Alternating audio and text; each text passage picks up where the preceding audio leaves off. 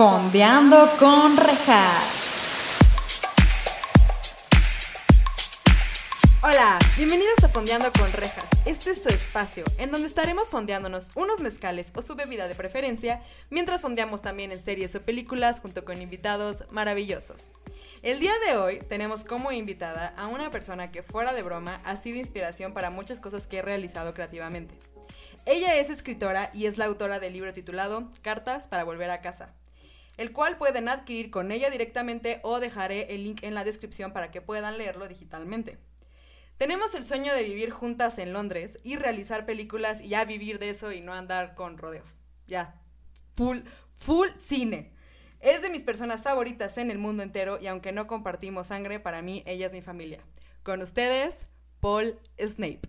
¡Bienvenida! Gracias. Qué presentación tan padre, oye. Oye. Con lo que hice, totalmente de acuerdo en todo. Sigue siendo el sueño. De hecho, siempre tengo una foto ahí cuando, no sé dónde nos la tomamos, pero aquí en Querétaro, que, que yo puse en el título con la persona que algún día actuará en las películas que harán sobre mis libros. Oye, Dios te... Oye, pues ya hay que ponernos las pilas, ya, ya. Por favor, ya, Paul, mírame a los ojos. Ya. ya. Oye, pues muchísimas gracias por aceptar la invitación. ¡Qué emoción! De verdad estoy emocionadísima de que ella esté aquí, porque aparte se viene un super episodio, amigos. O sea, no es por emocionarlos, pero sí emociones un chingo. Pero ok, primero que nada, por favor dinos qué estás bebiendo, qué estás fondeando. Pues mi bebida de cabecera, aunque ya no tomo tanto como antes, es y siempre será un whisky en vaso verde porque Slytherin. Y aquí está, aquí está la prueba de que es verdad, no es jugo de manzana. sí, no, por favor, aquí pura cosa verídica, puro alcohol de verdad. Yo, por supuesto, estoy con mi mezcal, pero el día de hoy les voy a presentar una nueva botella que amigos tienen que comprar ya. Se llama Paul. Ponte las pilas. Agua sagrada. Primero déjame lo muestro a la cámara. Agua sagrada y ahora a ti. Está on point. Y el envío está increíble, amigos, de verdad, pruébenlo. Aparte tienen como muchas cositas así de cócteles que hoy me voy a hacer todo el día. En horario laboral, en todo. Si mi jefe está viendo esto, no pasa nada. Y pues bueno, más que nada, salud, Paul, por un episodio chingón que sí va a ser. Salud. Salud. Ah, qué delicia. Pero bueno, ¿y de qué vamos a hablar hoy? Para empezar, si están... Bueno, más bien, si saben leer, ya leyeron el título. Básicamente vamos a hablar de Harry Potter, la franquicia de Harry Potter. Ahora bien, este episodio sí va a ser sobre todo lo de Harry Potter, pero realmente estamos aquí, Paul y yo, para su servicio, para contestarle las dudas que las películas no dijeron y se nos hace una falta de respeto. ¿Estamos de acuerdo, Paul? Totalmente de acuerdo. Tota-, y estamos molestas y pues vamos a empezar un movimiento en este momento para que ustedes ya sepan qué pex con toda la historia. A ver, para, para los que no saben, les voy a explicar qué es Harry Potter así de rapidín bombín. Que si no saben, todo bien, todo bien en casa, chavos, pero bueno, a ver, Harry Potter, ¿qué pasa? Harry Potter es un chavito que mataron a sus papás. ¿Quién lo mató? Voldemort, el innombrable. No, no tu ex, Voldemort, el original. Es mero. Mató a los papás de Harry. Y Harry se va con sus tíos. Y toda la historia es él descubriendo. Bueno, él es un mago realmente. Y es toda la historia de él contra Voldemort. Lo cual es una maravilla. Y si no lo has visto y dices que estás aburrido, que es algo aburrido. Es porque no tienen idea de qué. Exacto, es porque sus gustos están en el piso y tienen que mejorar su estilo de vida, chavos. Esta cuarentena es para que se renueven para que rompan ese cascaroncito y se adentren a este mundo tan mágico, literal mágico. Claro que sí. Pero bueno, a ver, es muy importante aquí que Paul, ella realmente leyó, tú primero leíste los libros conforme iban saliendo literal y después veía las, las películas, ¿correcto? Sí, correcto. Yo al revés. Yo primero vi todas las películas y después leí los libros. Pero eh, cuando salió la primera película, bueno, el primer libro para empezar cuando salió, yo creo que fue en el 96, ¿no? Cuando salió el primer libro, o sea, se publicó el primer libro. Sí, más o menos. Pues yo, yo, yo nací en ese año, básicamente. Entonces no sabía leer, no soy niño prodigio. O sea, ¿vieran? sí, no. Yo aprendí a leer un poco después. Este, entonces básicamente es eso, entonces va a estar increíble porque aquí Paul nos va a ir contando su experiencia como tal y cómo se sentía al ver las películas. ¿Estamos listos? Es que eso es, eso es lo interesante, eso es... Aparte, ¿quién mejor para hablar de todo esto que Paul Snape? Que por, qué, ¿Por qué creen que se llame Snape? O sea, que no es un nombre real, pero claro que sí, en mi corazón. Te, voy a, te voy a mostrar por qué. Ponlo atrás, güey, así, déjalo atrás. Para los que están escuchándonos nada más, acaba de enseñarnos un cartón human size de Snape. École, que quiero decir que cuando lo vi en persona, me dio un mini infarto. horrible. ¿No sabes a cuánta gente he asustado con este amigo? Me ha dado unos momentos de verdad mágicos. es que, güey, Precioso él. Ahí está perfecto, ahí está atrás Snape. La gente que está viendo, me está escuchando en Spotify o en cualquier eh, plataforma de streaming, pásense rapidísimo a YouTube para que vean de lo que estamos hablando. Y bueno, a ver, vamos a empezar con el primer, la, primera, la primera parte. Harry Potter y la piedra filosofal. Yo este libro lo leí hace como tres años. Tú tendrás mucho más tiempo. Bueno, primero que nada, ¿cuántas veces has leído los libros? Los libros los he leído casi todos como dos veces, eh, los, leí en español y los leí en inglés, entonces como dos veces en cada idioma. Y alguno, por ejemplo, el, el Príncipe Mestizo, que es de los que más me gustan, ese lo leí yo como cuatro. Es que sí está, ahorita vamos a llegar a eso, pero creo que también es uno de mis libros favoritos. Yo la verdad solo he leído una vez todos, porque yo empecé reciente, o sea, la primera vez que empecé a leer como todo este show fue eh, hace tres años y pues no he tenido la oportunidad de releerlos, pero sí planeo, o sea, 100% y aparte ya me compré así los extras que son como los de Beetle y Bardo, que ahorita vamos a ah. llegar ahí, este, todo lo de Quidditch. Me faltan todos los de Fantastic Beasts, pero ahí voy, baby steps. No soy Kylie Jenner, chavos, no hay dinero para todo. tranquilos, tranquilos. Pero ok, entonces el primer libro, eh, yo, yo recuerdo que el primer libro y la película sí son muy afín. No está tan diferente, ¿no? sí no está tan diferente. Obviamente, eh, lo que más sucede en las películas es que hay muchos detalles que no ponen, que dejan porque el libro es muy extenso, pero se acerca bastante, o un poco bien, a, lo que la historia quiere decir, ¿no? Entonces no hay mucha, mucha diferencia. Sí, yo me acuerdo, lo único que me acuerdo mucho de cuando estaba leyendo el primer libro fue que dije, what? O sea, repito, yo ya había visto las películas dije, oigan, en los libros está muchísimo más manchado los tíos, los Dursley, son unos... Ah, son unos malditos, o sea, de verdad, en las películas no los pintan tan... Tan, horribles. Sí, son, son muy malas personas. Yo la verdad yo hubiera llamado a Child Services, pero... Sí, sí, sí. Los vecinos de ellos no sé qué estaban haciendo, honestamente, porque qué pedo, si eran súper groseros y... Güey, o sea, a ver, para empezar, lo tenían viviendo abajo de las escaleras, en el closecito donde guardas tú las los paraguas. sí, no, horrible el, el, trato que le daban. Y además, este, la ropa toda usada y les hacían, lo hacían que les cocinara a los tíos y mil cosas. No, lo trataban nefasto. Yo también ahí, digo, sé que es parte de la historia, pero digo, es que yo también como vecina ves que tratan así a un niño y dices, ¿qué onda, no? Sí, exacto, exacto. que supuestamente, ya ves que la vecina que lo cuida siempre, la señora Fig, después eh, más adelante en la historia descubrimos que Dumbledore la pone ahí para vigilarlo, pero no es como que alguien haga algo por detener ese comportamiento. Exacto. Que aunque Dumbledore habla con la tía, no, o sea, bueno, después de lo que pasa, que ven que porque ellos no sabían que lo tenían en esas condiciones, después de que habla con ella, pues ya le dan un cuarto y todo, pero siempre lo tratan de la fregada. Pero esa es otra, o sea, yo sí creo que en la historia de, a lo largo de toda la historia de Harry Potter, creo que hay varias inconsistencias.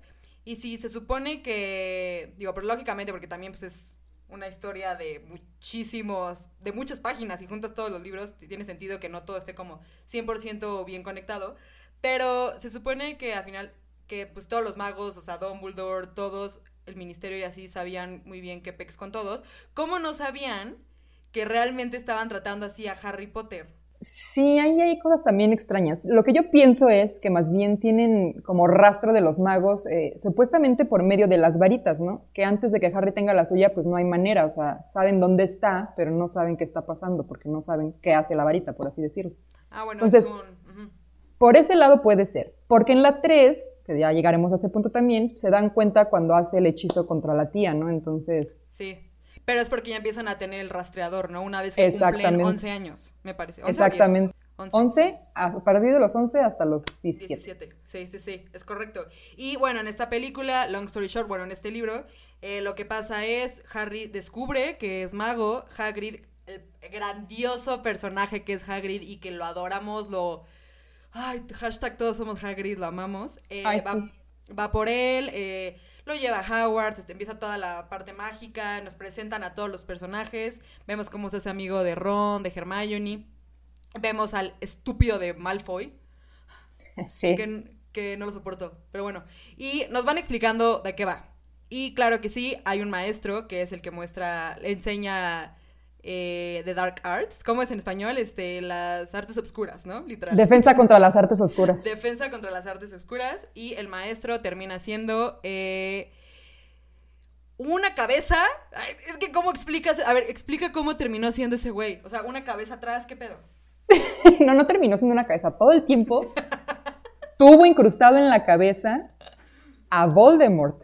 Voldemort, cuando mata a los papás de Harry, esto es parte de la historia también, este, pierde su cuerpo, pierde un poco de poder, entonces pues deambula por la vida como un alma errante y encuentra la cabeza de este cuate y dice, uy, una buena pelona, se mete. y entonces ahí se queda estacionadito y entonces tiene la cabeza del mono ahí, por eso usa un turbante. Inclusive eh, Harry es como que siente algo malo en su presencia y todo, ¿no? Inclusive ya es que no le quiere dar la mano cuando lo se conocen y todo. Entonces, este, se termina con, bueno, no termina, tiene ahí al Voldemort. Qué, qué, bueno que explicas eso, porque yo no había entendido cómo Voldemort había terminado en la pelona de ese güey. O sea, como que no, no caché eso leyendo, no sé si me distraje o algo, pero no lo vuelven, no lo retoman más adelante, entonces si no lo agarraste, pues no lo tomaste. Y ya entendí, ok, ok. Ok, aquí, todo, aquí todos aprendemos, esto es un win-win, chavos, mi público querido. Y bueno, eso es la primera historia, creo que es así, al menos el 90% de la gente que está viva actualmente la ha visto, porque cuando ven la primera es cuando dicen como, eh, sí o no o te, te, te, encanta como a nosotras, ¿no? Claro que sí. ¿Tú qué viste primero ahí? Ahí sí viste primero la película. No, también leí el libro. Harry Potter, así que voy a poner sentimental, porque Harry Potter llegó a mi vida por cosas del destino. Este, porque todavía en México no era un, un gran libro ni nada, no se conocía pues. Eh, en ese tiempo, una de mis hermanas tenía un novio que fue a Europa y trajo de España eh, los primeros dos libros de Harry Potter. Y me acuerdo que dijo, ah, de hecho él nos dio unas cosas que todavía no sabemos ni qué era, y nos regaló un, la snitch dorada, un llavero de la snitch dorada y un llavero de Harry, pero no teníamos ni idea de qué era, ¿no? Entonces tenía los días y dijo, ah, ya los leí, están padres, igual y te gustan. Entonces, como me gusta leer, este, agarré el primer libro y desde el primer libro, por supuesto, quedé fascinada, ¿no? Ya sabes que me encanta la fantasía y todo este rollo. Entonces me gustó muchísimo. Entonces leí primero el 1 y el 2 antes de que saliera la primera película, que yo creo que tenía yo como 14, casi iba a cumplir 15 años porque a ese mismo, poco tiempo después, salió la primera película. Y así empezó como, así fue como empecé a ver, a leer primero el libro y luego al siguiente año salía la película. O sea, pero entonces, cuando él te trajo todo en Europa, independientemente de que ya se hubiera estrenado o no la película, Harry Potter ya era un big deal. Ya era un big deal en cuestión del libro. Todavía no se estrenaba la película en ningún lado, pero en cuestión del libro ya, o sea, ya era un bestseller en Estados Unidos, ya era un bestseller en Inglaterra. Qué maravilla. Este, o sea, eso quiere decir, neta, gente, que de verdad son, es una historia maravillosa, que todos deberían darse una oportunidad de verdad, porque sí, sí, sí, sí. Qué, qué cool.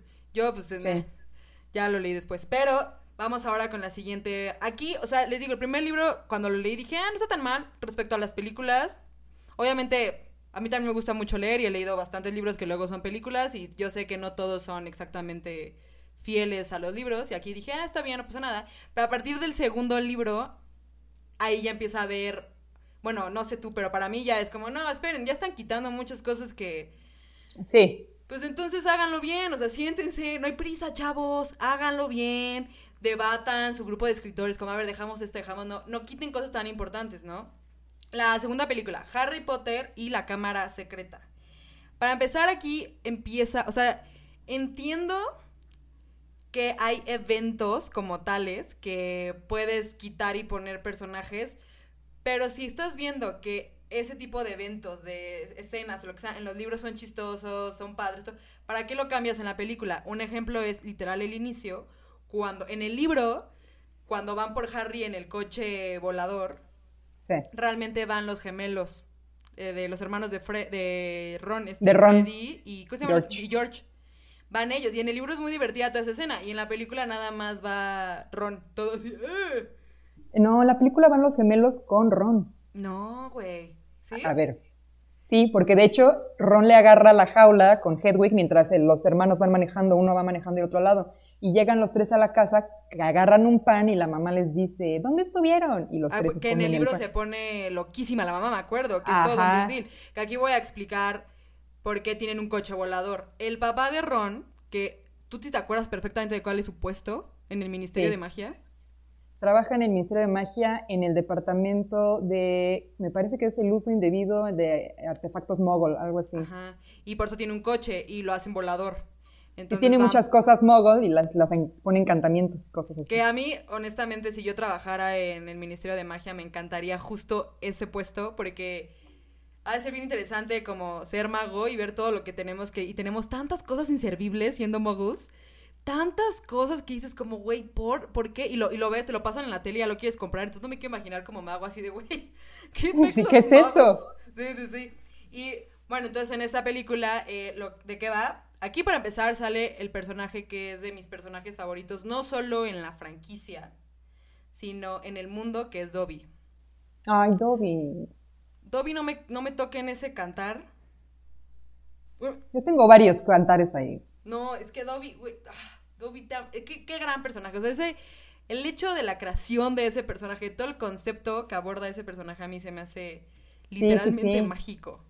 Bueno, no literalmente, pero ya saben a lo que hablo, ¿no? y aquí lo que pasa es que eh, hay un cuaderno negro que le está diciendo, sí, ¿no? Sí, que le está diciendo a alguien que hacer. ¿Quién sabe a quién? quién sabe a quién. Y todo el mundo cree que es Harry Potter, porque pues, es obvio, o sea, porque pues, es el protagonista y tiene que estar en medio de todas las cosas. Aquí en el libro me acuerdo que sí hay... Perdón, la interrumpí, no, no, no. perdóname. no, más yo te interrumpí a ti. O sea, es que cabe mencionar que todo el mundo cree también que Harry es este... Empiezan a suceder cosas primero en la escuela, como que encuentran a la, a la gata del señor Filch ahí, y entonces todos creen que es Harry porque dicen que la cámara secreta ha sido abierta y le pertenecía a Salazar Slytherin. Y cuando tienen un duelo, cuando el profesor Lockhart, que es un inútil, y Snape les están enseñando duelo a los estudiantes, y Malfoy saca una serpiente contra Harry, Harry habla con la serpiente y él cree que habla normal, pero habla parcel. Entonces este, todos creen que es Harry porque si hablas parcel, solo Slytherin hablaba parcel y entonces tú eres el heredero. Entonces todos le echan la culpa a él, pero el cuadernito tiene mucho que ver. Sí, exacto. Y aquí es bien importante recalcar, recordar en la primera película, cuando, desde la primera película, desde los inicios, antes de que todo fuera el show, nos muestran que Harry en efecto habla parcel. Y por eso en el zoológico, en la primera película, logra hacer que la serpiente ataque al primo, ¿no? Eh, sí, eso pasa justo. Y aquí es bien interesante porque, spoiler alert, Aquí eh, la que estuvo haciendo todo realmente fue Ginny, la hermana de Ron. Pero en, las, en la película sí es una sorpresa. O sea, en la película no lo ves venir, pero en los libros, en el libro yo me acuerdo que sí, sí te lo van manejando como es ella, es ella, y como que sí lo ves venir mucho más. En la película sí fue como, ah, es esta morra y todos, ah, acá. ¿Qué pex, qué pex? Sí, es que sí, en el libro hay más como partes de la historia en la que explican eh, dónde está Ginny en los mismos momentos y que está observando y que está sola y todo este rollo, que además como es su primer año en Hogwarts, se está integrando, entonces no tiene muchos amigos, todo este rollo. Y en la película nada más pasan una escena, o sea... Ajá, porque me acuerdo mucho de en el libro una escena en la que están en el comedor y empiezan a hablar entre, o sea, Ron, Hermione y Harry empiezan a hablar como es que quién habrá sido, no sé qué, porque y obviamente creen que es Malfoy, que es el heredero de Slytherin, todo eso. Y Ginny, en el momento en el que empieza a escuchar eso, se sale corriendo. Entonces ahí es como, eh, curioso, Morran, bastante curioso. Y ahí, o sea, yo me acuerdo cuando lo leí y dije, ah, pues es que aquí sí te lo están pintando chido. En, el, en la película no, como muchas cosas que te lo sacan de la manga en la película, que ahorita llegaremos ahí. En los libros sí te lo van tratando mejor. Entonces Ginny lo que hace es, ella fue la que realmente estuvo haciendo todo. Y después descubren, bueno, más bien no descubren, ingresan a la Cámara de los Secretos. Que anterior, bueno, antes de eso conocen a un personaje que a mí me llama mucho la atención, que es el fantasma Myrtle. Que es bien llorona y que en otra, que en los libros también la ponen medio sexosa de repente, no sé por qué. Sí, guacalitas. guacalitas, sí. Y, y, justo ella, eh, pues la mató Voldemort. Bueno, ¿cómo estuvo esa muerte? Ella ve al basilico, basilisco, basilisco. Basilisco. Ella lo ve, ¿no? A los ojos. Sí, lo que está oculto en la cámara secreta es una criatura que obviamente eh, Slytherin puso ahí y este y esta criatura es un basilisco que cuando tú la miras a los ojos, eh, si la miras directamente, te mata. Entonces ella estaba, bueno, ella de hecho le cuenta a Harry, ¿no? Cuando le dice, te voy a contar cómo morí, estaba en el baño y dice que de repente vio un par de ojos amarillos y ahí murió, que ya no recuerda más, el basilisco salió. Entonces ahí es cuando Harry bueno, se dan cuenta porque no hemos hablado de esto, pero la gente o algunos alumnos empiezan a ser petrificados. Empiezan a aparecer petrificados. Y Hermione es una de ellas. Y Hermione siendo el cerebro del trío, que es la que descubre todo, pues estos están haciendo la chamba solos. Pero cuando la visitan en el hospital, Harry encuentra una hoja de papel en su mano y ahí se da cuenta que puso las tuberías, ¿no? Entonces ahí descubre que el basilisco anda por las tuberías, que la criatura es el basilisco, todo este rollo y, este, y que nadie se ha muerto porque lo han visto a través de un reflejo, ¿no? No directamente. Entonces así descubren que eso es lo que hay en la Cámara de los Secretos, pero todavía no saben quién la abrió. Exacto. Y descubrimos que eh, ya más adelante, porque tampoco vamos a irnos súper detalle porque son muchas películas, amigos, y libros, eh, descubrimos que en efecto fue Voldemort, bueno, Tom Riddle, que es su nombre de pila original, de nacimiento, vaya. Eh, descubrimos que fue él y este, él cuando hizo todo eso, esta chavita estaba en el baño, le tocó ver todo y se murió y se quedó atrapada en el baño. O sea, siendo fantasma y puedes viajar como por todo Inglaterra y qué pex, ¿cómo están? Se queda en el baño. Sí. Por, hashtag, ¿qué pedo los fantasmas? O sea, real, en general, en general, ¿qué pedo con ellos? Porque, porque aparte de cuando asustan, asustan bien raro. Los fantasmas les iba a decir todo bien en casa, pero pues no, porque pues sí están muertos. Entonces, pues lo siento, lo siento mucho, fantasmas. Pero bueno, y entonces pasa todo esto, estos chavos, bueno, no estos chavos, nuestros protagonistas, nuestros tres protagonistas, logran entrar a la Cámara de los Secretos. Y ahí ya está Ginny así toda... Ah". Eh, bueno, realmente pasan muchas cosas antes, pero pues vean la película. Pero pues es que entran así a la... A la, esta tiradita y así, y aquí pasan un montón de cosas, tienen una lucha, eh, todo lo, hacen muy bien, como siempre. Llega un Fénix, les da la espada de Gryffindor y logran, eh, Harry lo que hace es agarra, bueno, matan al basilisco este gigante que está súper creepy. Yo, la neta, Harry Potter, la verdad sí, mis respetos a ese güey y a sus amiguitos, porque yo, si hubiera sido los amigos, ya les hubiera dicho, como, ¿y sabes qué, güey? no sé qué traes, güey. La verdad no, no me interesa estar como, estar al borde de la muerte todo el tiempo. Entonces yo ya, yo no hubiera sido su amiga, honestamente. Pero pues este chavo está como, sí, Simón, nos gusta la fama. Entonces, este, el grupo de los populares. Y logran toda esta parte de matar al basilisco con la espada de Gryffindor. Le quitan un dientito al basilisco. y le rompen, bueno, se lo clavan al libro que anteriormente habíamos mencionado. Y sale Tom Riddle. Tom Papi Riddle, porque está bien guapo el actor. Y le dice como, le dice cosas así como, tú, Harry Potter, no sé qué. le dice, bueno, soy Voldemort realmente, ¿no? Pero soy un, un, como un espíritu atrapado aquí, que más adelante explicaremos realmente qué era eso. Y ahí acaba la primera película, digo la segunda película.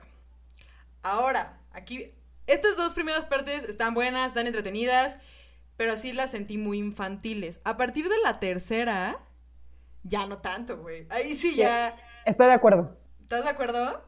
Sí, totalmente. A partir, de la tercera ya sí te clavas así de, güey, ¿qué está pasando, no? O sea, ya no está tan mágico el pedo, ya no está tan arnia todo, ¿no? sí, sí, se pone más darks. Y la tercera es Harry Potter y el prisionero de Azkaban, que aquí esta película he escuchado desde muchas personas que es su favorita. Eh, en lo personal, sí es muy buena. A mí sí me gusta la historia y todo, pero no, no la pondría en mi. Tal vez la pondría en mi top. No, no la pondría en mi top 3 tampoco. Pero sería. pero es muy buena. Pero lo que sí. Ah, ya vi, para ti sí es de las favoritas. Es una de. No es la número uno, pero es una de las. sí está en mi top 3, definitivamente. Y bueno, lo que sí vi, y bueno, que he visto bastante, es que muchas personas dicen que cinematográficamente hablando, esa película está impresionante y sí. Sí, está muy bien hecha. La hizo Cuarón, ¿no? Alfonso Cuarón la dirigió, sí. Y se nota, o sea, sí se nota su mano ahí bien hecha porque sí está bien bonita y aparte tiene un buen como de uh, detalles mexicanos a lo largo de la película, como las calaveritas de azúcar, el águila con la serpiente, está, esos detalles, digo, como Mexa creo que está súper bonito, así como, ¡eh, estamos de Harry Potter! Porque así somos los mexicanos, básicamente. Sí, nos adueñamos de todo. Ajá, exacto. y aquí es donde les decía, este, aquí sí está el la mascota de Ron, que esto se me hace algo maravilloso. O sea, de verdad sí se me hizo como un buen plot twist. Eh, Ron tiene una rata y termina siendo Peter Pettigrew. Peter Pettigrew. Pettigrew. Que ahorita voy a explicar que, de qué va ahí, que es un personaje importante a lo largo de la historia. Pero en esta película, este, digo, sí lo saco a colación porque en esta película en específico es muy importante. Y aquí el prisionero de Azkaban es Sirius Black. Que a mí ese personaje lo adoro con todo mi corazón, pero yo creo que tuvo el peor approach con Harry Potter. Mm, sí, definitivamente. Porque además, o sea, es que ese es el problema de cuando no te dicen las cosas como son, o sea, vas agarrando pedazos de donde sea y escuchas las versiones de otros y, por ejemplo, en la versión de todo el mundo, eh, Black está pintado como un criminal, ¿no? Por eso está en Azkaban y todo. Harry no sabe ni qué onda, solo sabe que es un criminal. Pero cuando se entera de su papel o de su supuesto papel en el asesinato de sus padres, este, pues lo odia obviamente, ¿no? Entonces también como que se entera que lo está buscando y ahora él también y empieza como este, esta pues especie de guerra entre ellos. Pero, pues ya al final, no sé si ya vamos a tocar ese tema, cuando al final se encuentran, eh, digo, Harry cree que lo está buscando para matarlo y cuando ya se encuentran, este, que ahí es cuando descubrimos, porque Sirius le dice a, Ron, ¿no? Que, bueno, le dice a todos ellos, no, no fui yo quien mató a tus papás, este, de hecho, él está aquí, ¿no? Y todos, no, ¿quién, quién? No, pues la rata. Y el otro, ¿cómo va a ser mi rata? Y entonces ya le echan el, el hechizo y se descubre que la rata todo este tiempo fue Peter Pettigrew. Entonces ahí se descubre la verdad sobre lo que pasó con los papás de Harry. Que aquí les voy a explicar qué pasó. Voldemort, que fue el que mató a Harry, que más adelante diremos también la... Digo, no, a los papás de Harry, perdón. Que más adelante diremos por qué él mata, porque todo tiene una razón de ser. Aquí nada es sacado de la manga. Eh, los papás de Harry realmente eran tres. En esta película, en cada película, el maestro de la, arte, la defensa contra las artes oscuras, el maestro va a ser el que va a tener algo turbio. Es mm, básicamente nunca, esa fórmula nunca falla. Y aquí lo que pasa es que en esta película, en este año, en el tercer año, está Lupin como maestro que es un hombre lobo. Que, que está, eso está muy interesante, porque aparte es un hombre lobo muy diferente a lo que hemos visto normalmente, o sea, cómo lo pintan en la película y así, creo que eso también está bien cool. Y eran tres amigos anteriormente, bueno, si eran tres mejores amigos, que era James Potter, el papá de Harry Potter, Sirius Black, Lupin, y estaba el siempre rechazado, que era Peter, este güey, la rata. Literal, la rata de Ron, ese güey era el cuarto amigo ahí todo rarito.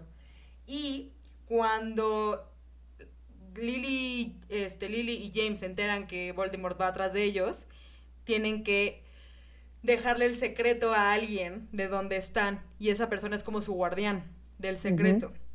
Y lo hacen muy mal y se lo dejan a Peter y Peter los traiciona y por eso matan a los papás de Harry, porque él fue el traidor. Pero todo el mundo creía que era Sirius, que había sido Sirius y por eso lo meten a Azkaban, pero no. ¿A qué me refiero con que tuvo el peor approach? Porque cuando tú ves la película, y en efecto también cuando lees los libros, parece que sí va a matar a Harry. O sea, sí parece que está como todo loco, así como de, ¡ah! como todo cricoso, de que sí acaba de salir, así que urge que lo metan a rehab y todo. Y no, el güey era el mejor amigo. Yo lo vi, yo, o sea, Es que sí me da un poco de risa, porque yo nada más le hubiera dicho, como yo no, espérate, espérate. No, déjame te explico, tranqui. tranqui sí, exacto. Tranqui, tronco. Mira, yo pasó esto, pero no así como de, ah, vendo quesos, vendo droga. O sea, no, güey. Sí, aquí el problema es, porque ya es que en el libro, creo, en la película no pasan, hay una parte en la que Harry lo ve, cree que está soñando, que lo, con un cuchillo está ahí en, en el cuarto, ¿no? y, él, y sí, parece que quiere matar a Harry, pero el problema es que Ron siempre está cerca de Harry y Harry trae a su rata, entonces lo que él quería era fregarse a la rata, pero pues todavía no sabíamos que la rata era Peter Pettigrew. Pero pues nada más dices, oye, ¿me prestas permíteme tu rata? Sí, oye. claro, recién salido de Azkaban, pásale por mi rata. No te, juro que no te voy a hacer nada, güey. Me, déjame acariciar tu rata. Fíjate que no he acariciado ratas en un ratote. Entonces ya nada más y le rompes el cuello y ya, güey, no tienes por qué. Niños, denme drogas, ¿no, güey? Bueno, no le dijo denme drogas, pero híjole, es que sí estaba como. Pero sí parecía algo así, sí. Sí, sí, sí. Entonces, pues ya, aquí, pero aquí está bien mágico porque pues Harry ya le dice como, ah, sí tengo familia. Porque es su pariente, ¿no? Digo, es su ah. padrino. Y eso está bien bonito, oye, se bonito a medias, porque J.K. Rowling, la escritora de, de estos libros, J.K., se encargó de que ese tipo fuera huérfano toda su vida. O sea, es como, te traigo al padrino, velo porque no. sí, que, sí, pero también es que las películas también siento que lo ponían muy en el mood. O sea, en la quinta película que ahorita llegamos, que es en la Orden de Fénix, eh, la actuación de Sirius siento que parece que se quiere cochar a Harry. Yo lo siento así, es la vibe que me da.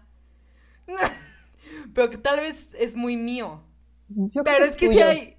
Es que, híjole, es que... A lo mejor puede ser porque el hecho, ya ves que Harry sí le recuerda mucho a James, de hecho le dice James en algunas ocasiones. Sí, Y sí tenían como una especie, aparte de ser mejores amigos, sí tenían como una especie de bromance, ¿no? O sea... Puede ser. O sea, yo, yo no juzgo a nadie. ¿eh? Yo aquí somos abiertos y todo. Pero sí parecía que dije, como, ah, está, actuando como muy sexoso. Bueno, no sexoso, exageré cañón. Somos abiertos, pero, Harry es un niño. Ew, no. Sí, ew, exacto. Pero bueno. y eh, eh, de eso va la película. Ah, que aquí en esta película, claro que sí, quiero mostrar. Ay, perdón, le pegué el micrófono. Los que están en YouTube, les, les muestro mi collar que tiene Hermione en esta película de Prisionero de Azkaban, porque viaja en el tiempo. Y es el collar que es. ¿Cómo se llama este? Que se lo da. Gira, gira tiempo. Gira tiempo, vaya. vaya. Y para los que me están escuchando, se los describo por si no saben, es un reloj de arena en un collar que nada más literalmente giras y se supone que viajas en el tiempo. Pero nadie te puede ver porque pues si no arruinas todo el espacio-tiempo, que pues es toda una polémica no solo en Harry Potter, sino en el mundo en general. Y bueno, de eso va el prisionero de Azkaban. Muchos dicen que es la favorita, sí es muy buena y aquí es el parteaguas, yo digo, y Paul y yo creemos realmente que aquí se pone excepcional absolutamente excepcional todo lo que viene. Ahora viene Harry Potter y la Cáliz del Fuego. Que esa, y el Cáliz del Fuego, perdón. Esa es mi favorita. Esa es mi favorita, esa es la número uno para mí. sí, es la mejor hecha. Es que está. No manchen, está buenísima. Pero, o sea, yo cuando vi la película me encantó. O sea, de verdad, y hasta la fecha sigo diciendo como, güey, neta es mi top. Pero cuando leí el libro me molestó bastante, bastante que quitaran quiero decir que Dobby no solo sale en dos películas, amigos. Dobby realmente sigue saliendo un montón en los libros. Y aquí tiene un personaje, un papel padrísimo, que es este... Hay más, o sea, todos los elfos realmente, bueno, los elfos que trabajan en Hogwarts trabajan en la cocina de Hogwarts. Y hay Dobby que en la película pasada, ¿cuándo es cuando lo liberan? Ah, pues en, la, Cámara de los Secretos, ajá, que lo liberan y es un elfo libre. Eh, que es muy importante mencionar, nos faltó eso, es muy importante mencionar que Dobby era fiel sirviente de la familia Malfoy, porque más adelante eso es importante. Pero Harry Potter lo libera, todo bien, cuando le regala una, ropa es libre. Y pues Dobby dice como, bueno, me voy a trabajar a, Hogwarts. Y se va a Hogwarts. Y ahí hay más, más personajes, que sale una elfa, que es la elfa, ¿cómo se llamaba? Que es la, la del como del primer ministro de magia. Sí, como la. Pues sí, la elfa del primer ministro. Sí, pero tiene un nombre, no me acuerdo bien del nombre ahorita. Yo tampoco me acuerdo el nombre de la elfa, fíjate. Que si se acuerdan de la, en la película, eso sí está en la película, eh, cuando están en, todo el, el, mundial de Quidditch, por así decirlo, están como todos muy felices, no sé qué, y de repente llegan todos los mortífagos y empiezan como a quemar todo, bla, bla, bla, y avientan el hechizo de ¿Cómo se llama? ¿De la muerte? No. Sí, el, es que en inglés, el, sí, el hechizo de la muerte, que es el, bueno, más bien, no es el de la muerte, ¿no? de Dark Mark, para llamar a los otros mortífagos. La obscura, marca obscura, que es para llamar a todos los mortífagos y que también significa que alguien murió ahí, se supone. Y en, en, en la película como que lo toman así como de ¿quién fue? Fue Harry Potter. No, ¿cómo, cómo, cómo pudo haber sido él? Oh, no, ah, corte a la siguiente escena. Y en el libro no, en el libro le echan la culpa a la elfa del primer ministro. Y está súper triste porque ella está como, no, no fui yo. Y ¿Es la elfa del primer ministro o es la elfa de Barty Crouch? Ah, pero Barty Crouch es el primer ministro, ¿no? ¿Es el primer ministro él? No, es Foch. Foch es el primer ministro. Pero Barty Crouch es el que algo, algo hace en la ley. Sí, Barty Crouch tiene un cargo importante que ahorita no recuerdo. Ahorita me voy a acordar. Pero algo en el. Sí. algo- tiene algo en el Ministerio de Magia. Bueno, de Barty Crouch, que algo tiene importante en el Ministerio de Magia, ahorita no recuerdo bien. Y le echan la culpa a la elfa. Sí. Y la elfa siente horrible. Entonces Hermione siente una impotencia horrible y crea. Ahí les va.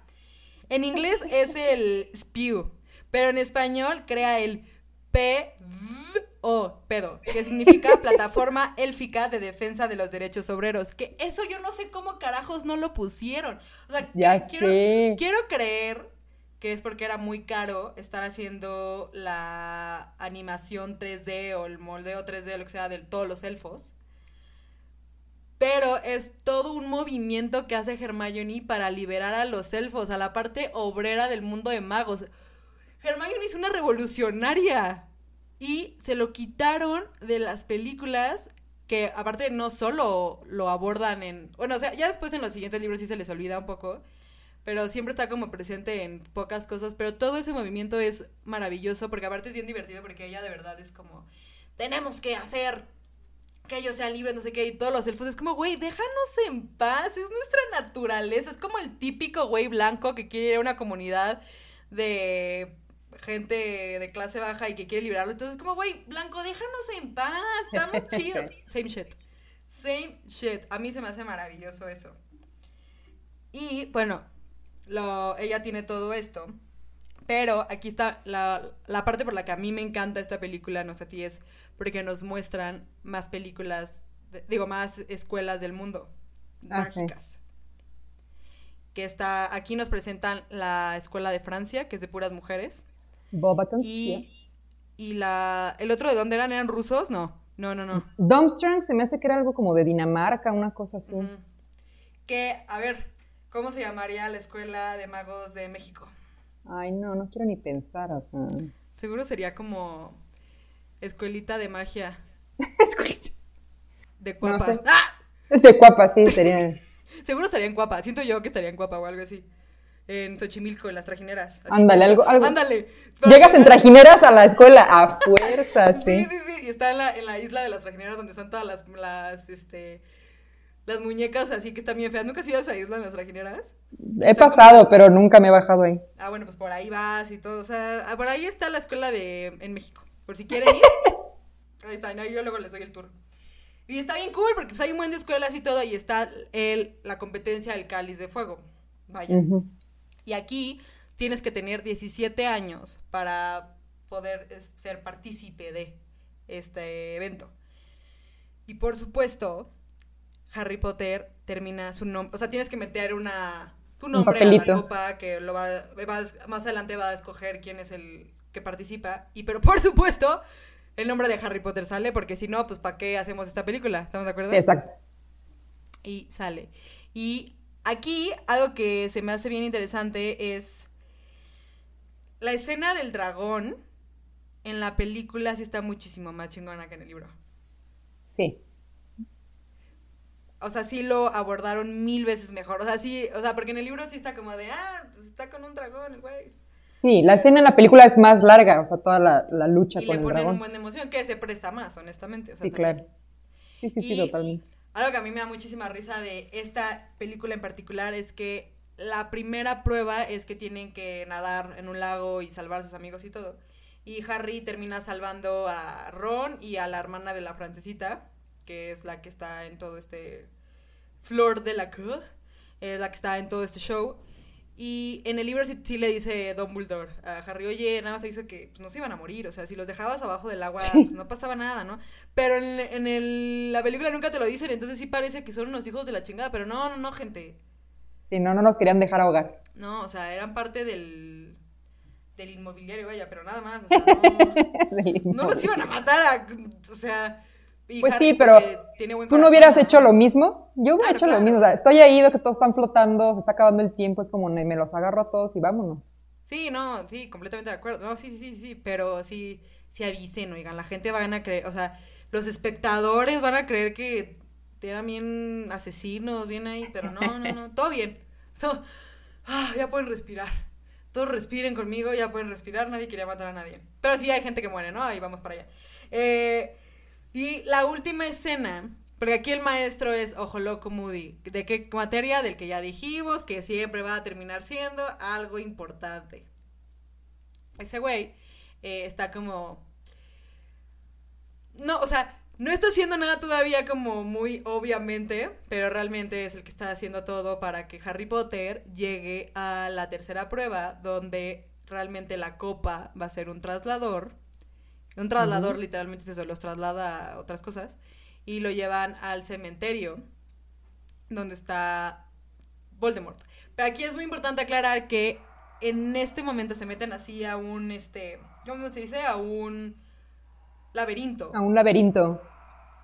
Se meten a un laberinto y dos, o sea, Flor de la Cor y Chrome, ¿sí era Chrome? Sí, Chrome. Ajá, Víctor Chrome.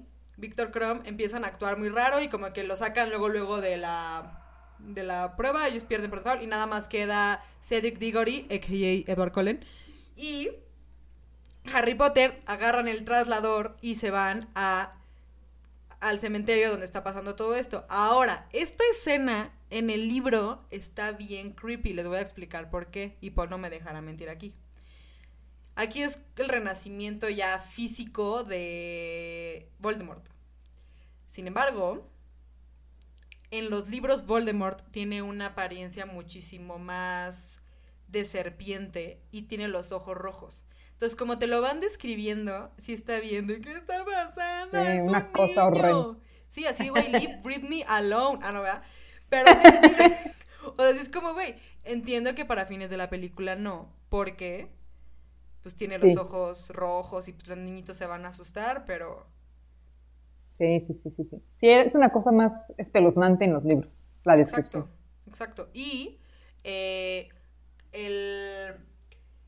Sí, en la película sí se ve que a Peter le, cortan la mano para el renacimiento de... O sea, sí está bien creepy esa escena, o sea, para niños... Sí, porque es un sacrificio, o sea, tienen que hacer un sacrificio, un ritual para su renacimiento, ¿no? Entonces le corta la mano, porque incluso empieza a narrar así como de la carne del fiel sirviente, no sé qué, le cortan a Harry para tener sangre de Harry y todo el asunto este, y entonces echan todo el asunto, Voldemort incluido, este, al caldero, y ahí es cuando resurge la, Voldemort con forma, que también es espeluznante, o sea, aunque no tan espeluznante como Ojos Rojos y todo este asunto, pero... Y además el actor en la película, por ejemplo, el actor que lo interpreta, es un tipo que cuando le hace de malo, realmente da miedo, entonces sí tiene cierto impacto como Voldemort, Ray Fiennes. Sí, y qué, qué, qué, guapo era, ¿eh? Porque lo googleé actualmente, ya dio el viejazo, pero qué guapo y... Bueno, es que yo, yo no, me gustan los señores. me sigue gustando. pero eh, sí, ¿no? Y el gran actor, la verdad, lo hace muy bien. Pero entiendo que no tenía que ser tan espeluznante para los niños que veían la película. Pero también si lo estás leyendo, pues sí está bien creepy. O sea, así es como. ¿Qué pex? Pero bueno, y obviamente aquí, eso ya. Spoiler alert: Voldemort mata a Edward Cullen, bueno, a Cedric Diggory. Y eh, no manchen, esta escena, cuando. Bueno, obviamente Harry Potter pues se salva, ¿no? O sea, obviamente ahí no lo van a matar porque si no, no habría otras más historias. Cuando regresan con todo el show y así, que ya después descubren que Holoco Moody era el hijo de Barty Crouch y queda todo el malo. La escena en la que, que el papá, o sea, cuando todos llegan y gritan como, ¡Ah! ¡Está muerta! Y el papá grita, ¡That's my son! No, güey. No, desgarradora, horrible. Oye, o sea, de verdad, creo que esa película la he visto diez veces, las diez, nudo en la garganta así de, güey. Yo siempre lloro, sí. No, es que pobre señor, porque aparte su hijo ni tenía vela en el entierro. Ay, ya sé, también sí me da coraje la verdad la muerte de Cedric, porque efectivamente él fue, pues ahora sí que estuvo en el lugar equivocado, todo por ganar al mismo tiempo y todo este rollo, ¿no? Pero sí, yo también pues siento horrible. Sí, pobrecito. Y la verdad, es el único, de hecho es el único personaje que conocemos de Hufflepuff, ¿no? De la casa de Hufflepuff. Hufflepuff. Sí, según yo es el único personaje que conocemos de esa casa. Sí, la verdad, sí, pobre Cedric eh, no le tocaba, pero pues cuando te toca, bien dicen que cuando te toca, te toca. Y él es un claro ejemplo porque él no tenía nada que hacer y pues me lo matan. Y ahora Harry dice, es que regresó Voldemort y nadie le cree. Y es como, güey, vale verga. Ay, vale caca. O sea, ¿por qué, ¿por qué no le creen? O sea, amigos, ¿ustedes creen que Harry va a matar a... Ok, hagan lo que quieran, chinguen a su madre. Entonces, aquí vamos con Harry Potter, Harry Potter y la Orden del Fénix. Esta para mí es de las pelis más aburridas, pero los libros son buenísimos. El libro es buenísimo. Sí, a mí también fue una de las películas que más me decepcionó, porque además el libro trae mucho contenido muy bueno y aquí como que nada más le dieron una embarrada a lo medio principal. También hay De hecho es el libro más largo, ¿no? Es el más gordo. Sí, es de los más gordos. Sí, es, sí, yo, yo, los tengo ahí en mi librero y es el más gordo que más ocupa espacio y neta es a la que más le... Eh, y bueno, ¿qué es la Orden del Fénix? La Orden del Fénix, aquí vamos a resumirles. La Orden del Fénix es todo el grupo de personas que están en contra de los mortífagos y de Voldemort. Que los mortífagos son los secuaces de Voldemort. Y es todo este grupo que está incluido Sirius Black, Lupin, la mamá, los papás de Ron. Obviamente Dumbledore es la cabeza. Snape, que esto es muy importante, el personaje de Snape es de los más importantes a lo largo de la historia. No, no, no es da gratis que Paul lo ame con locura y pasión. Y ellos eh, eh, quieren hacer todo esto y quieren destruir a, a Voldemort porque nadie cree que regresó. Y obviamente tiran de loco a Dumbledore y a Harry Potter. Y pues aquí pasan un buen de cosas también. Aquí eh, empieza, ponen a la nefasta, nefasta morra esta que se viste de rosa con los gatos. Ay, no, por eso me cagan los gatos, perdónenme, pero... sí, yo creo que más que Voldemort, más que cualquier otro personaje en el mundo de Harry Potter que yo pueda odiar, Dolores Umbridge es lo peor que existe. Es esa maestra que tuviste en la escuela, que era un pain in the ass. Bueno, esta morra multiplícala por tres. por mil. Chingas madre. No, no, no, qué, qué nefasto personaje. Y ella lo que hace es prohíbe la defensa de las artes oscuras, prohíbe la práctica como tal. Y pues todos es como, güey, no manches. O sea, Harry es como, güey, pero está Voldemort, ¿no? O sea, sí tenemos que saber cómo defendernos. Este güey va a empezar una guerra pronto. Y empiezan, ellos solos empiezan a hacer em, el Dumbledore's Army, que es el, ejército de Dumbledore. Y aquí aparece un cuarto que se me hace algo bien mágico, sí, de la historia, que es el cuarto de los menesteres, ¿no? Ese cuarto bien chido, porque es, aparece en Hogwarts y se convierte en lo que tú necesitas que se convierta equipado de todo lo que necesitas para lograr tu objetivo de tu deseo. Eso está increíble. Ahí podría yo tener así muchos pasteles que no engorden y así. de todo lo que puedes tener en el mundo, solo pensaste en pasteles que no engorden. Ay, de cheesecakes. Es que los cheesecakes son, son mi pasión. Pero aquí se juntan todos. Eh, Harry Ah, que es muy importante aclarar que aquí ya va a aparecer un personaje que se llama, bueno, que ya apareció desde la película pasada, que es Chong. Y es como Chang, que es como el crush de ahí de Harry, pero ella andaba con Cedric, el que murió. Y en esta película empieza a salir con Harry y a mí me saca un poco de onda porque es como, morra, ¿no estás de luto? O sea, compórtate. Compórtate, por favor. Pero bueno, y aquí tienen como todo esto eh, y todo gira Aquí esta película todo gira en torno a la profecía por la cual Voldemort quiso matar a Harry desde un inicio. Esta profecía, si todos recordamos al personaje de la maestra Trelawney, Trelawney, Trelawney. Este es un, nombre medio tricky porque en la película he visto que lo pronuncian como Trigolny, pero se escribe la L primero, o sea, como Trilogny. Entonces, llamémosle Trigolny, como ellos le dicen. Ella que es la que hace literalmente la de las profecías, vaya, que es la que tiene sus lentes de fondo de botella y todo y su pelito bien locuaz. ella es la que hace esa profecía, que la, bueno, la hizo hace, antes de que Harry naciera. Pero aquí es bien importante algo que no ponen en las películas y por eso va mi enojo. Mi enojo. Aquí es bien importante aclarar que la profecía dice que va a llegar un niño. Bueno, no sabemos si es niño o niña. Va a llegar un bebé que según va a matar a, bueno, va a matar a Voldemort y si vive uno tiene que morir el otro, básicamente de eso va. Pero aquí es bien interesante porque hay dos opciones que van a nacer en agosto, ¿no? ¿Cuándo es el cumpleaños de Harry? 31 de julio. Ah, ¿te lo dije todo mal? De julio. bueno, pero aquí ustedes creerían que Neville Longbottom no hace nada en la historia más que ser estúpido y luego ser guapo. Gronk. No, el güey tiene un súper, o sea, él podía ser también el, el elegido. que hablaba la profecía, por eso, y nunca lo dicen, bueno, creo que lo dicen como muy así por arribita. Bellatrix Lestrange quiso eh, también, o sea, como todos creían que él también podía ser el de la profecía, Bellatrix volvió, le hizo lo de Crucius, que es un hechizo súper pues, fuerte y legal, que te hace sufrir mucho a los papás del Neville y los volvió locos. Y lo dejan, casi, lo dejan huérfano también a él. No los mata como tal, pero los deja locos. Y Neville no tiene papás tampoco. Entonces Neville y Harry eran los dos prospectos. Pero a Harry lo dejan pues huérfano, que también está... Que no sé qué está peor, ¿eh? Que dejen a tus papás locos o que los maten. Sí, quién sabe la verdad. el chiste es que Voldemort eligió a Harry, ese fue el problema. Y algo que es muy importante aclarar, las profecías solo son esos, no, no tienen por qué cumplirse. Sí, o sea, son palabras. Ajá, pero Voldemort en su locura y en su ambición por ser el mejor mago del mundo y cómo, quién me va a matar, quién me va a destruir, va atrás de todo esto. Pero realmente, si nunca hubiera pelado esa profecía, no habría historia. o sea, no... No habría historia y también es un detalle que no dicen en las películas y en los libros sucede, que un detalle importante es que quien le dice el chisme de esta, porque la profecía se la dice Trigolny a Dumbledore en una entrevista de trabajo. Snape estaba en ese mismo bar y Snape es el que escucha y va y le dice, o sea, sí, yo sé que ahorita voy a tener que justificar mi amor por Snape porque sí hizo cosas malas. Snape va de chismoso y le dice, si tampoco Voldemort se hubiera enterado, pues tampoco hubiera pasado nada. Entonces, ahí empezó todo el, el relajo. Exacto.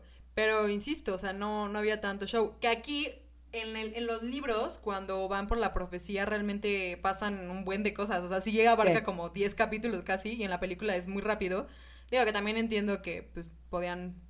También está padre que le dejen cosas mágicas al libro para que tú lo leas y digas como, ah, pero...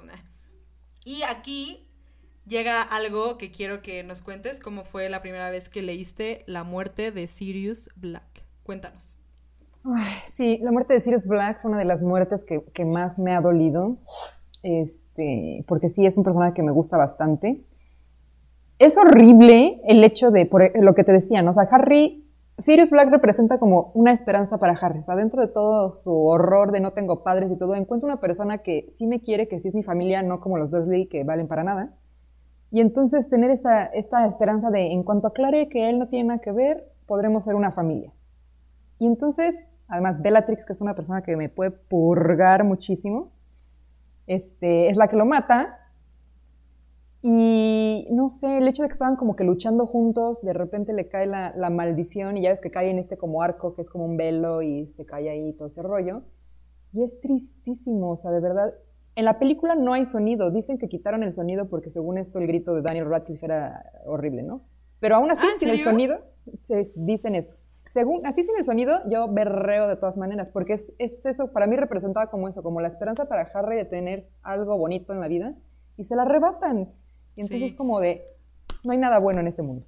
Sí, porque, sí, exacto, porque hay que aclarar que eh, antes de todo, bueno, al inicio de la película, Sirius le dice que a Harry le dice como, ¿sabes que En cuanto acabe esto, ¿no te encantaría venirte a vivir conmigo? Y Harry está emocionadísimo de que ya por fin se va a salir de los Dursley, que son unos malditos hijos de la chingada. Y pues está bien emocionado, ¿no? De que va a estar con su padrino, que adora, que en esta película justo es cuando les digo que parece que tiene unas miradas medio raras con Harry. Pero pues sí, estaba bien emocionado y pues no. Lo matan, que quiero aclarar también, Bellatrix Lestrange, que es esta, ¿cómo se llama? Elena Bonham Carter. Elena Bonham Carter, ya. Ella eh, ese personaje en los libros no es tan... Sí, digo, sí es castroso, pero lo que ella hizo con ese personaje en la película es admirable. Sí. Porque le dio un twist increíble de vieja loca que dices como, güey, eres una ¿La hace peor? maldita". Sí, no, no, no, no, lo hace increíble. Esa mujer es una actriz que me pongo de pie increíble. Lo hizo muy Sí, bien, sí, porque la odias, la detestas. Y en los libros no la odias tanto. Sí, exacto. Y aquí ya por fin, por fin, después de que hacen todo el show de la película, el ministerio, todo el mundo ve a Voldemort al final, porque tuvieron como una disputa con, con, con Dumbledore, que aquí es bien importante, la varita de Dumbledore, llegaremos ahí, tienen una lucha y eh, Voldemort no logra hacer nada contra Dumbledore, llegan todas las personas y por fin les creen. Sí. Por fin dicen como, ok, sí, he's back. Y era como, no shit, Ah, Sherlock. sí. No me digas, güey. Sí, te vamos a inventar que. Así, aparte, sí, yo soy Harry Potter. Voy a inventar que el güey que mató a mis papás regresó y me quiere matar a mí just for the lols. Pues no, güey. Obvio no, ya sabes. Pues sí, Obvio no. pero la gente Y es horrible. No, ya sé, la gente aquí es. El gobierno siempre, en general, tanto mundo mágico como real, son unos buenos para nada. Neta, ah, todo lo tenemos que hacer nosotros, el pueblo, la raza. Pero bueno. Ahora, la. Nos vamos a la siguiente parte. Harry Potter y el príncipe mestizo. Que esta es un. una patada en los huevos. Es muy buena, la película es muy divertida porque a Harry Potter lo ponen como muy sassy y también a Ron lo ponen como súper cagado y así. Pero literalmente se llama Harry Potter y el príncipe mestizo. Literalmente. Y en la película ni siquiera abordan como tal quién. O sea, lo, lo dicen un segundo quién es el Un príncipe segundo. mestizo. Y no explican por qué es el príncipe mestizo. Ahora aquí le voy a dar la palabra a Paul para que nos explique quién chingados es el príncipe mestizo. My Baby Here. Ujú, ujú. Este, de hecho es mi libro favorito precisamente porque podemos abarcar un poco más de la historia de Snape, ¿no? Entender un poco más sobre por qué es como es y todo este rollo. Aunque todavía no nos enteramos de muchas cosas que tienen que ver con Harry, pero nos enteramos de su infancia y todo este pex. Entonces, Harry encuentra este libro cuando va a tomar la clase con el profesor Slughorn, que ahora el profesor Slughorn es el profesor de pociones y Snape logra su sueño de ser el profesor de las artes oscuras, lo cual nos indica que el pobre va a valer madre. Entonces, este, eh, Harry encuentra este libro que tiene muchas anotaciones para hacer las pociones diferentes y entonces ahí dice, no, este libro pertenece al príncipe mestizo. Total, que como Harry logra cosas que no lograba, Hermione se pone un poco celosa, todo el mundo se pregunta qué, qué está pasando, hacen una investigación y Hermione, como siempre, llega al fondo de la situación y descubre que eh, Snape, que tuvo una infancia horrible, su papá era Tobias Snape y era maltratador, no sé qué, y su mamá era buena persona y ella era Eileen Prince. Entonces él, en honor a su mamá, se puso The Half-Blood Prince porque su papá era Muggle, su mamá era sangre pura, entonces eran Half-Blood, igual que Harry. Pero en la película, solamente al final de todo el relajo, que además también tenemos que tocar un punto ahí que me puede purgar mucho una muerte ahí, este, solamente ahí Snape dice, yo soy el príncipe mestizo, o sea, en un segundo de toda la maldita película. Exacto, que es bien es que sí es bien importante. Yo no entiendo por qué no explicaron eso. O sea, ni siquiera les tomaba tanto tiempo. O sea, una escena de tres minutos, rápido. Exacto, así. exacto. Pum, un flashazo pum. en el pasado. ¿Quién es este güey? Pum, pum. Y ya. Y es algo bien importante. Aquí les va, porque Voldemort también es hijo de un muggle. Y a Voldemort le puede calar así, porque obviamente los, la gente de Slytherin, bueno, los que, están en el clan de Voldemort, tienen que ser sangre pura realmente. Que ya después acá el mundo mágico se pone más cool, más ah, open mind, y es como no hay pegs, los muggles y los magos no hay bronca. Pero es bien importante recalcar eso porque está cañón que también Voldemort era hijo de un mogul. Este güey, Snape tenía, no era sangre pura al 100% y ellos estaban dentro de todo este show nazi dentro del mundo de la magia de limpiar todo ese pex y que todos fueran sangre pura. Entonces sí es bien importante y no puedo creer. O sea, de verdad, cuando leí el libro dije, ¿qué es esto? Sí me, me molestó. O sea, ya entendí el por qué el fandom se pone bien loco en general en la vida. Y sí dije, güey, sí es una falta de respeto, discúlpenme, pero ¿qué pasó ahí? O sea, es algo bien, es clave para entender absolutamente todo. Pero aquí también, para empezar aquí, ponen también a, así para hablar de otro personaje rápido, a Ron y a su novia. Ah, Eh, Podemos hablar de la novia. Lavender Brown, Bitch. Bueno, Bitch. no voy a hablar de ella mal porque es que me cae mal al principio, pero después tiene un final trágico y me siento mal por haber Sí, pensado no. ella. Es que es bien castrosa. Digo, Ron también es medio taradito ahí, pero ella es bien castrosa. Pero pues estaba en la pubertad ese güey. Pero cuando esa morra le le hace "Ah", en el vidrio con las manos. Ay, me, da asquito. Mi sueño, mi sueño es un día hacer eso con mi novio. Acabo de decir que me da asquito y tú, es mi sueño.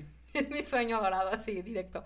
Sí, entonces Ron está como todo esto. Aquí empezamos a ver que Hermione y Ron tienen algo. Sin embargo, aquí otra cosa que en las películas es de bote pronto es la historia de amor entre Ron, digo, de entre Harry y Ginny. Pero no, en este libro sí podemos ver que de hecho hasta andan. Harry y Ginny al final y todo, o sea, sí son novios, o sea, que aparte es todo un big deal en el libro porque Harry es como, pero es la hermana de mi, Mejor de amigo. mi mejor amigo. Y pues en las películas fue como, ah, Simón. Sí, la película es como, se dan un beso y ya como, "Ay, a ver qué pasa, ¿no? Y no, no, no, no, no. Exacto. Y aquí también es bien importante, aquí al- eh, van por un Horocrux, que aquí es muy interesante porque aquí entra aquí el pensive, aquí tengo yo, aquí para los que me están escuchando, tengo en mis manos un, un pensive que me regaló mi novio de cumpleaños, que es de Harry Potter porque soy lo más fan de la vida.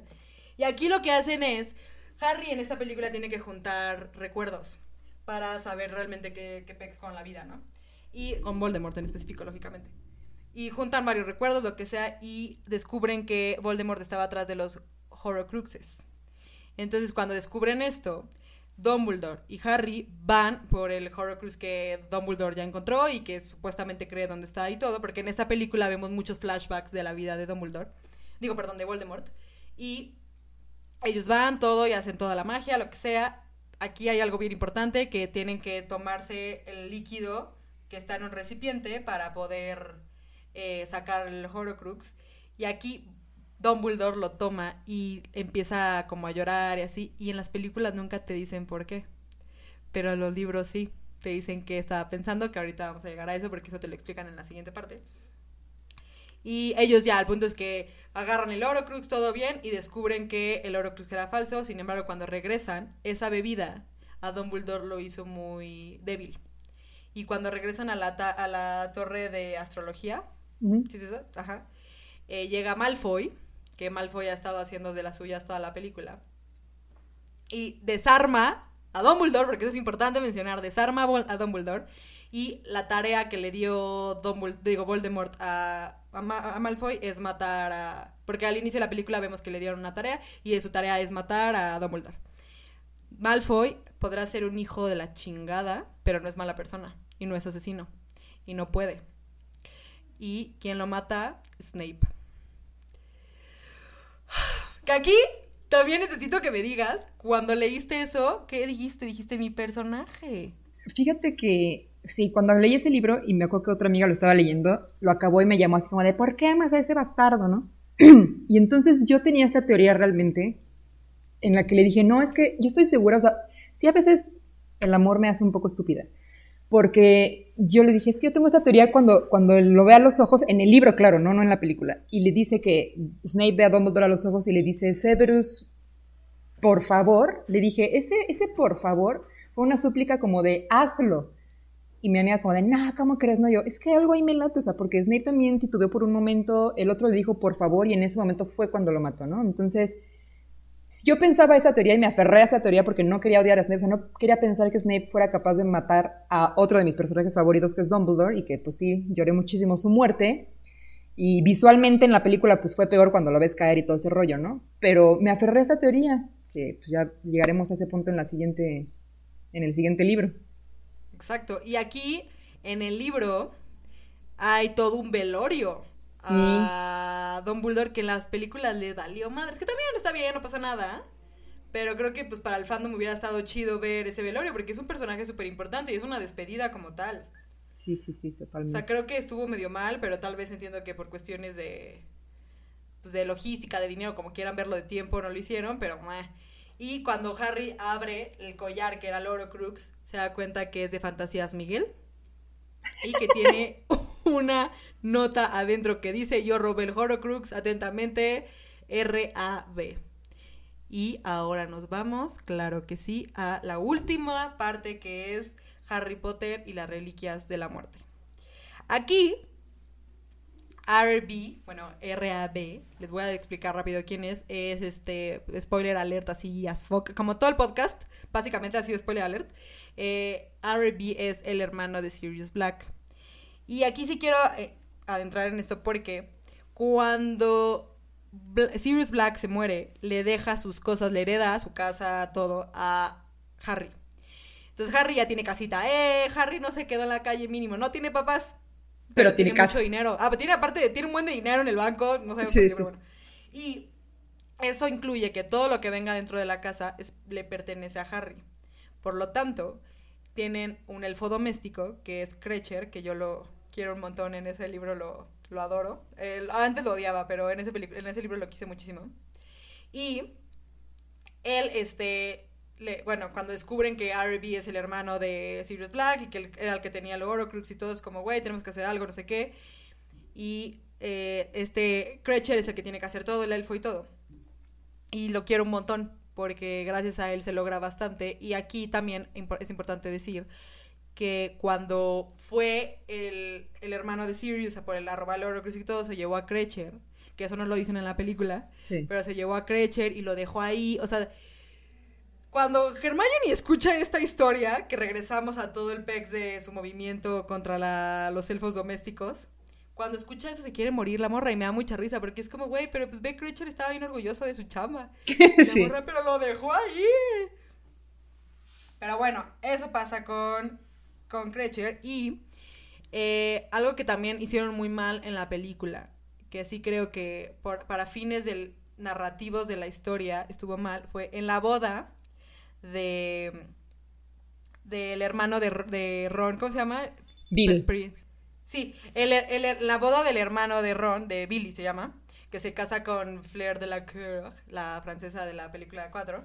Eh, que ese güey sale mucho antes en los libros, pero está bien que no lo pusieran porque tampoco hacía tanta cosa. Aquí él, en su boda, en el libro, a Harry, obviamente lo transforman en otra persona físicamente, porque pues es peligroso que esté ahí, y en la película lo dejan normal, así todo el mundo como, ¿qué pedo, Harry? Y es que, güey, te está buscando Voldemort, o sea... sí, exacto. ¿Qué estás haciendo? Sí, eso lo hicieron muy mal. Creo que, pues sí, contrata a otro actor, neta, ni siquiera uno que cobre caro. Nada más que cumpla los propósitos de las, del momento. Es lo que pedimos la gente. Sí, ese detalle era importante, sí. Muy. Ajá, porque sí es como, güey, pero pues no que, lo, que Voldemort lo está buscando. Pero bueno, aquí lo que pasa es que toda la película se trata de, bueno, todo el libro se trata de que van a buscar a los Horcruxes para ya destruir a Voldemort. Y aquí es bien importante aclarar que sacan un tema a un personaje que claramente cuando estaban grabando las películas les valió caca, pero después cuando J.K. Rowling sacó los demás libros de las otras películas, dijeron, ah, fuck, que es Grindelwald. Porque Grindelwald en el último libro sale un montón. Un, O sea, hablan mucho de él más bien. Hay todo un trasfondo en el que explican quién es, qué hizo y en qué trabaja. Ah, no, o sea, pero básicamente sí te dicen qué onda con él. Y era amigo de, de Dumbledore. Ellos estaban atrás de las reliquias de la muerte, que ahora les explicamos qué son las reliquias. Y aquí, como ustedes sabrán, se supone que dicen que Dumbledore y Grindelwald eran pareja. Bueno, se, dijo hace poco. Pero si lees el libro y vas viendo, pues puede que sí, ¿no? Tú me dijiste una vez que sí lo pensaste desde el inicio. Sí, sí, para, para mí, a lo mejor no pareja, pero sí que Dumbledore por lo menos sí tenía como, o sea, como que sí le gustaba el Grindelwald. Y después J.K. confirmó eh, que el personaje de Dumbledore era gay, ¿no? Exacto, sí. Pero sí tiene sentido. O sea, si, si solo has visto las películas vas a decir como, ay, sí, güey. Pero si lees los libros vas a decir como, ah, ok, no, no, no, no fue súper sacado de la manga. O sea, no fue para caer bien ni nada por el estilo. O sea, no. Y aquí también, aquí lo que está muy mal de esta película es que no dice nada del pasado de Dumbledore en general. Y es bien importante porque aquí nos muestran un Dumbledore muy humano, lleno de avaricia y, y querer Aquí le voy a dar el micrófono a Paul para que nos explique qué son las reliquias de la muerte, porque es muy importante para todo este PEX. Por favor, explícanos qué son las reliquias de la muerte. Las reliquias de la muerte son, nacen de una leyenda del cuento de los tres hermanos, eh, que van a van en el camino, se encuentran a la muerte y hacen una especie como de como de intercambio con la muerte, ¿no? Para que los deje pasar y entonces este, este les da un regalo. Y entonces eso es un cuento, es una leyenda, pero se dice que era verdad porque les da la capa de invisibilidad, la varita de Sauco y la piedra de la resurrección. La varita de Sauco la tiene Dumbledore, la capa de invisibilidad la tiene Harry y la piedra de la resurrección no sabemos al principio qué pasa hasta que después, eh, cuando Harry descubre muchas cosas de la muerte, por ejemplo, de Dumbledore, se da cuenta que la piedra estaba en, el anillo de uno de los Horcruxes y, este, y que por eso tenía una maldición Dumbledore y que de todos modos por eso se iba a morir, ¿no? Entonces se dice en la leyenda que quien tenga las tres reliquias de la muerte se convierte en el maestro de la muerte, entonces la muerte no es un peligro, sino es como tu amigo, ¿no? Esas son las reliquias. Esas son las reliquias y son muy importantes porque para también ya irnos más rápido y no irnos súper detallado, porque creo que ya detallamos casi todo. Lo sentimos que somos muy fans, somos muy fan ella y yo. Podríamos aquí estar horas y horas, pero eh, las reliquias de la muerte son lo que ya dijo la capa de la invisibilidad, que, claro que sí, la ha tenido Harry Potter desde el inicio, porque solo hay una en el mundo. Acá hay muchas capas de invisibilidad, pero nada como esa. La varita de Sauco la tiene realmente Dumbledore. Y la piedra de la resurrección, sí, ahí no sabíamos dónde estaba, pero también resulta que la tiene Dumbledore. Porque al morir Dumbledore le hereda a Hermione, le hereda el libro de los cuentos de Beetle Bardo, que son cuentos infantiles para el mundo de los magos, que se les digo que también está a la venta en cualquier librería. eh, a, a Ron le da el ¿Cómo se llama? ¿Iluminador? De iluminador, sí. De iluminador, que es como un encendedor que prende, se apaga, y agarra las luces. Y a Harry le deja dos cosas. Le deja un snitch, la snitch de, de Quidditch. La primera que agarró en su primer campeonato. Porque creo que no hemos hablado nada de Quidditch, pero es un deporte que hay en Harry Potter, pero no, no trasciende tanto.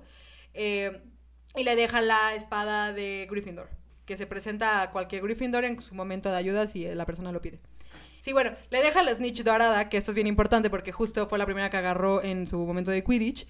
Y aquí lo que pasa realmente es que las, snitch eh, tienen eh, memoria táctil. Entonces, con la primera vez que la agarraste, puede hacer cosas. Y resulta que cuando Harry la abre, que la abre con la boca, por cuestiones raras de la película, eh, tiene la piedra adentro, la piedra de la resurrección. Entonces aquí es muy interesante toda la parte de los horocruxes, porque los horocruxes es, eh, tienes que dividir, tienes que matar a gente para dividir tu alma, que es lo que hace Voldemort y te hace invencible. Y con, todas las reliquias de la muerte pueden, obviamente Dumbledore, digo, perdón, Voldemort está buscando la varita de Sauco, que no sabemos quién, ahí no sabíamos quién la tenía, y la tenía Dumbledore. Entonces ya el güey cree que tiene todo, entonces juntan todas las reliquias estos güeyes están buscando todos los Horcruxes, pero algo bien importante es la varita de Sauco no le sirve a Voldemort. Y él no entiende por qué. Y aquí va algo que, claro que sí, lo va a tener que contar Paul. Porque la leyenda dice, la persona que desarme a la, bueno, más bien, que mate a la otra persona que era la dueña de la varita de Sauco es la persona que ahora le va a responder la varita de Sauco y esa es como la regla en general de todas las varitas de magia. ¿Quién fue el que mató a Dumbledore? Fue Snape. Pero. Pero, ajá. Pero Paul nos va a decir aquí cuál fue el error de Voldemort, porque Voldemort todo lo hacía mal. Todo lo hacía mal. El, chiste no era quién mató, sino más bien exactamente quién desarma al mago. Entonces, en este caso, eh, como Snape mata a Dumbledore, eh, Snape se da cuenta que no les, que diga no, Voldemort se da cuenta que no le sirve la vara y entonces manda a llamar a mi Severus y le dice, no, o sea, no me sirve la varita y el otro, pero si usted es el mejor mago, shalala, y el otro, tú eres inteligente, sabes que pex, necesito que sea mía. Entonces, pum, mata a mi querido bebé precioso, yo lloro muchísimo y entonces, este, pero sigue sin servirle la vara. Entonces el otro se pregunta, pues, ¿cuál es el show, no? Entonces aquí Harry es el que se da cuenta de este asunto, ya cuando pelean y todo, que el que desarmó a Dumbledore ese día en la torre de astronomía fue Malfoy. Malfoy desarmó a Dumbledore antes de que Snape lo matara. Y cuando Harry va van a rescatar Ron y Harry a Hermione en la casa de los Malfoy, desarma a Malfoy. Por lo tanto, Harry es el dueño de la vara de Sauco. Exacto. Y que si Malfoy se hubiera dado cuenta de eso, las cosas que hubiera hecho ese güey. Porque aparte le tenía un pavor inmenso a, a Voldemort. Pero, long story short, aquí lo que pasa es, Harry se da cuenta de todo esto, descubrimos que Snape tiene un pasado precioso, que realmente estuvo enamorado de la mamá de Harry. Eh, ellos estaban pues sí, en la película no te lo muestran, pero también la mamá de Harry tuvo sus sentimientos por Snape, que eso es muy importante. El papá de Harry siempre fue un hijo de la chin... Neta, era lo peor. Yo nunca lo quise en ningún momento. Yo tampoco entendí esa parte, pero... Sí, nunca, nunca te lo pintan como alguien bueno, la neta. Y cuando Harry se da cuenta de todo esto, que este güey, porque con la con una lágrima de Snape, lo lleva al pensadero y se da cuenta de todo esto, que pues esto es bien importante y eso sí, por favor, investiguenlo porque es bien bonito de la parte de Snape, te das cuenta que es un gran héroe en toda la historia y que lo único que ese güey hizo fue proteger a Harry siempre porque era el hijo de su amada, con la que no acabó. Eh, Harry eh, se da cuenta que él es un Horocrux también, porque hay siete, y obviamente a lo largo de la historia ya destruyeron todos los siete Horocruxes, y él tiene que morir a fuerzas. Aquí lo interesante, que tampoco te explican en la película, es que Voldemort realmente no puede hacerle daño a Harry, porque la mamá, cuando dio su vida por Harry, le dejó como un hechizo para siempre, que es no lo puedes tocar por nada del mundo. Entonces, realmente nunca podía matarlo, eso fue lo que yo entendí. Mm, no. He vivido en el engaño. La mamá de Harry le deja este hechizo que le dura hasta los 17 años cuando se hace mayor edad. Por eso tiene que vivir a fuerza con, sus tíos horribles, porque de hecho Dumbledore se lo explica en una carta a la petunia, al que no lo quiere. Y le dice que tiene que estar con la familia, porque el hechizo lo hizo su mamá y entonces la familia, bla, bla, bla pero dura hasta los 17 años. Por eso cuando ya Harry cumple 17 es cuando empieza toda esta búsqueda de toda esta guerra. Sí lo puede matar. Aquí la diferencia de por cuando ya se descubre que es Horcrux y tiene que irse a entregar y se entrega, muere. Pero Dumbledore le dice, o sea, lo que murió fue la parte de Dumbledore en ti. Cuando tú haces un Horcrux, una parte de tu alma queda en el objeto, en este caso Harry. Entonces, esa parte de Voldemort, que sabe hablar parcel y tiene todas estas habilidades igual que, que Harry, muere. Entonces, Dumbledore le da la opción que para mí es como que representa a Dios en este asunto de la muerte de Harry. Le da la opción, o sea, tú puedes quedarte aquí con nosotros o puedes regresar. Por eso no muere Harry. Sí, aquí lo que no te explican también, que en el libro sí pasa al final, me acuerdo mucho, que es que matan a... Bueno, no, más bien, matan a Harry, Harry este, en su muerte habla con Dumbledore, Dumbledore le explica todo lo de su vida, que aquí les valió madres, que es cuando él dice que él buscaba las reliquias de la muerte y que la avaricia pues le ganó y por su culpa se murió su hermana y que nadie, que él cree que por su culpa se murió su hermana justo y cuando en la película pasada, bueno, en la historia del príncipe mestizo, cuando van por el Oro Cruz que el Dumbledore llora es porque se está acordando de eso y él no se perdona a ese pex. Eh, cuando regresa a la vida Harry, ya todos y todos están como, ah, está vivo. Em, aquí lo que pasa es que en el libro Harry le dice, y me acuerdo perfecto, que le dice, es que tú ya no puedes tocar a ellos porque yo me sacrifiqué por ellos. Que estuvo bien que en el libro, que en la película no lo pusieran porque eso estuvo medio chafa. Siento yo. Entonces estuvo bien que en el libro, en la película, pues nada más Dumbledore, digo, Voldemort se enfocó muchísimo en Harry y that's it. O sea, no le importó ya a los demás. Aquí también está bien triste porque aquí mueren varios personajes. O sea, si ustedes creen que Game of Thrones es acá, que sí es muy acá, pero aquí te matan. Vean esto, eh, chéquense. Nos mataron a Sirius. Nos mataron a Dumbledore. Nos matan a Dobby, que no hemos hablado de eso, pero una vez, quiero decir un fun fact, una vez estaba con un amigo pasado de copas y empezamos a hablar de Dobby y pues, nos pusimos a llorar. Neta estábamos así de, güey, no puedo, creer que, no puedo creer que mataron a Dobby. Pero bueno, matan a Dobby. Y aquí en toda la guerra de Hogwarts matan a Fred, el hermano de Ron. Matan a Lupin, el hombre lobo. A Tonks a Tonks, que Tonks en los libros es súper importante y en las películas les valió madres, que acaban de tener... No, no, no, no, no, no, no.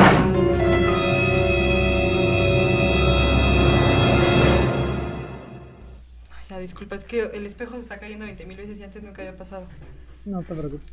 Pero bueno, ya, y eh, matan a Fred, matan a Tonks, matan a Lupin, que lo dejan huérfano, y matan a la... Bueno, lo dijo, ajá. Y matan a la morra que andaba con Ron. Que es la que decía. Y a la Vander. La matan. Y, la, esa escena está bien fea porque la, se la come un vampiro, ¿no? También es hombre lobo, es Greyback, se la Ah. traga ahí y es horrible. Y pues matan a todo. Entonces está súper trágico, pero claro que sí, Harry sí destruye a... Y esa escena también está bien creepy, como se ve así, ¡ah! que se destruye Que se Voldemort. deshace. Se sí. deshace. En la película siento que la escena de cómo se deshace, o sea, me gustó más que, por ejemplo, en el libro. En el libro nada más dicen que el hechizo le rebota y ya muere, ¿no? Pero aquí sí. el hecho de que se deshaga como valiendo nada en la vida, me gustó. Sí, está, está, está cool. A mí también me gustó eso y pues ahí acaba Harry Potter. Ahora, en el libro, nada más para acabar, no me acuerdo qué hace Harry con la varita de Sauco, porque obviamente desarma a, Dom- a Voldemort, entonces pues él tiene la varita de Sauco, porque en la película la avienta, pero me acuerdo que en el libro no, lo avien- no la rompe ni la avienta. En el libro, híjole, yo no la, no la destruye, sí la destruye. ¿Sí la destruye? Según yo sí, porque él ya no quiere que haya esta avaricia de querer ser el mejor mago con la mejor vara. Entonces, según yo sí la, no, tal, no como en la película, pero según yo sí la destruye. Ok, entonces la varita de Sauco la destruye, ya no existe. La piedra de la resurrección la deja aventada en el bosque y dice como no tengo ni idea de dónde cayó, ahí está. Y pues, la capa de la invisibilidad pues se la queda porque es un recuerdo de su papá. Y ya después, eh, ya sabemos que eh, Harry acaba con Ginny. Ginny. Tienen varios ¿Tres hijos. hijos? que- tres hijos y le pone, ¿cómo le pone? Dumbledore, Albus Severus, Severus, Albus Severus Potter. Albus Severus Potter. eh, Ron y Hermione también tienen hijos. También vemos a Draco y con una morra acá, bien acá, bien suculenta, de grandes. Y pues ahí queda Harry Potter. Ese fue nuestro pequeño resumen, no tan pequeño, Sí. pero increíble. Esperamos haber este, contestado todas sus dudas. Si tienen dudas en general, de oye, no dijeron de esto, díganos y nosotros se las contestamos. Paul, ella sabe un montón. Yo también, pero ella sí tiene un doctorado en Harry Potter, básicamente.